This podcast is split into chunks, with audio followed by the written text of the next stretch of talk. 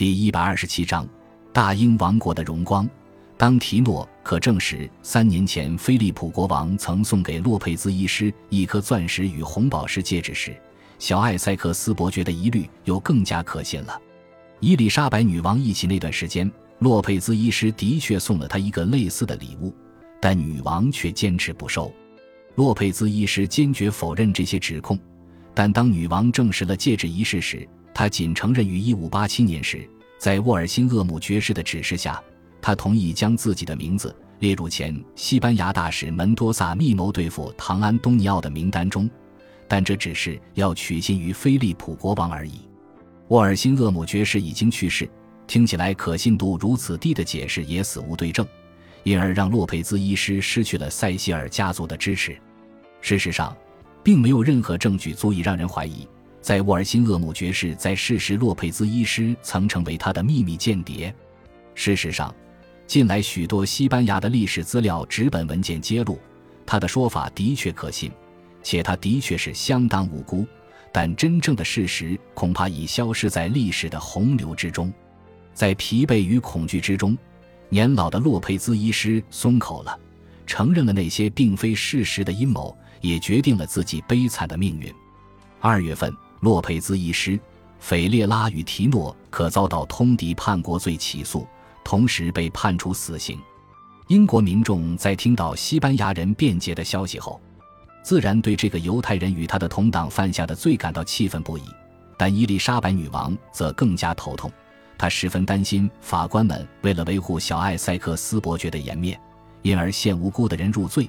后来，他花了四个多月才下定决心签下洛佩兹医师的死刑状。伊丽莎白女王在汉普顿宫受到睡眠障碍的困扰。一直思考着搬到温莎古堡是否能减轻她的症状，他多次下令宫廷上下打包准备搬迁，但又屡屡改变心意。到了第三次，宫廷雇用来搬运女王专属物品的运货马车夫又被打发走，导致他们抱怨连连。看来女王也不过就是跟我老婆一样烦人的女人。他叹了一口气，但伊丽莎白女王从窗口听到他的抱怨。于是探出头来大笑：“好大胆的小子！”他大声嚷嚷，随即赐给他三枚金币，要他闭嘴。不久后，女王总算决定要迁往无双宫。到了三月二十六日，女王终于在无双宫指派了爱德华科克爵士为总检察长。小艾塞克斯伯爵认为这是塞西尔家族的胜利，因而愤愤难平。但他脑筋一转。马上建议由弗朗西斯贝肯出任检察长的职缺。伊丽莎白女王耐心地表示，她绝对不会因为小艾塞克斯伯爵要求她这么做，就拔出一位她完全不认可的人——小艾塞克斯伯爵气得出宫。表示在我的意见受到更大重视以前，我决定退隐。事实上，伊丽莎白女王已经将指派检察长决定延宕了十八个月。这段时间，小艾塞克斯伯爵不断要求女王接受他的提议，导致两人发生无数次的局龉，又再度和好。贝肯兄弟的母亲认为小艾塞克斯伯爵行事风格充满了暴力倾向，但女王也常常犹豫不决，甚至向富尔克格雷维尔表示：“我越看越觉得贝肯相当适合。”但在女王与小艾塞克斯伯爵之间，这等于是在测试谁的意志比较坚定。但却没有人愿意让步。六月七日，在不断咆哮嘲弄的暴民之前，洛佩兹医师与他的同党们在泰伯恩行刑场被吊死，取出内脏和分尸。一直到死前，洛佩兹医师仍坚持爱他的女主公胜过耶稣基督。但女王忧心小艾塞克斯伯爵运用私权，加上他并不全然相信洛佩兹有罪。因此，将洛佩兹医师身后留下的许多财产还给他的遗孀与女儿，自己则将从菲利普国王处辗转得来的戒指好好收藏，到死前都一直戴着。这一年的夏天气候不佳，大雨不停，破坏了英国的农作物，这在都铎时期是非常严重的事情，可能会造成无情的饥荒与物价上涨。七月份。伊丽莎白女王给了小艾塞克斯伯爵四千英镑来清偿债务，并向他表示：“亲爱的小艾塞克斯，自当自省，以聪颖的态度自助，勿让仇敌有可乘之机。必要时，与自当出手相助。”但若要女王协助他的朋友，他总是不理不睬。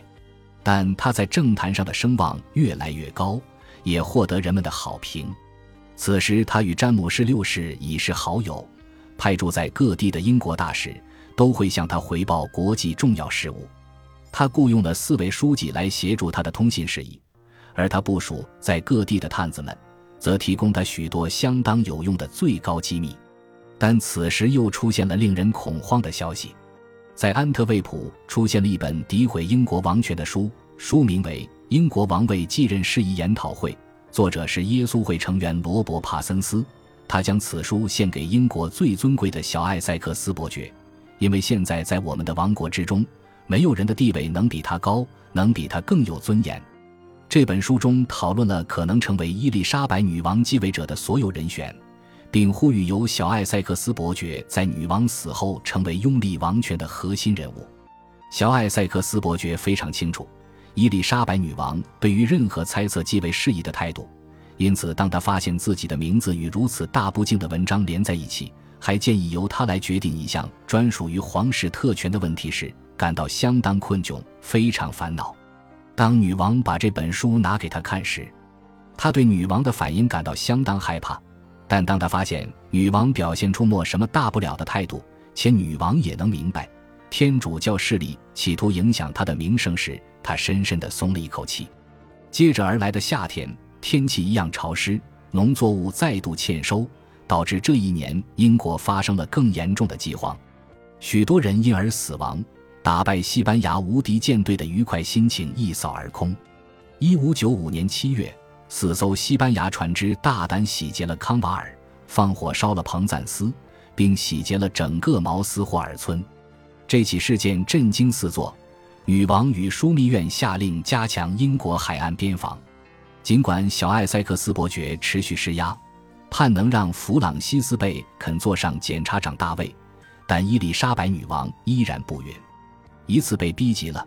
女王尖声怪叫地表示要翻遍英国找出适合当检察长的人选，也不愿意接受弗朗西斯·贝肯。到了十月，他故意忽视贝肯，指派了一位名气不大的律师汤马斯·弗莱明担任检察长一职。小艾塞克斯伯爵大受打击，甚至将责任不公平地推卸到事实上支持贝肯的塞西尔家族身上。但事情至此，他已经了解。要求女王拔擢他的任何一位友人都没有意义。为了补偿贝肯，他将名下部分财产让给贝肯。出售后，贝肯得手一千八百英镑。十一月十七日，女王登基纪念日，一如往常地在怀特霍尔宫举办了精彩的马上长枪比武大赛与其他庆祝仪式。女王在长廊中宴请荷兰大使，她一边与荷兰大使讨论对抗西班牙的新策略。一边对着群众与正在比武的骑士点头，小艾塞克斯伯爵依然是比武场上耀眼的明星，但今年特别不一样。到了晚上时，他参与了由弗朗西斯贝肯策划的娱性节目。在这个节目中，有三个人分别饰演一位士兵、一位驼背参事与一位年老的隐士，他们要他放弃追求对一位女神无望的爱，并选择要过充满新奇、名利或深思熟虑的生活。接着，一位穿着像是随从的演员大声表示：“这位骑士绝不会摒弃对女主公的爱，女主公的美德让他思想成名，女王的智慧教导他真正的谋略，女王的美貌与价值总是能让他有勇气御敌。”这出戏剧若是精心安排的结果，显然隐含着相当大的暗示，但伊丽莎白女王却选择忽视它。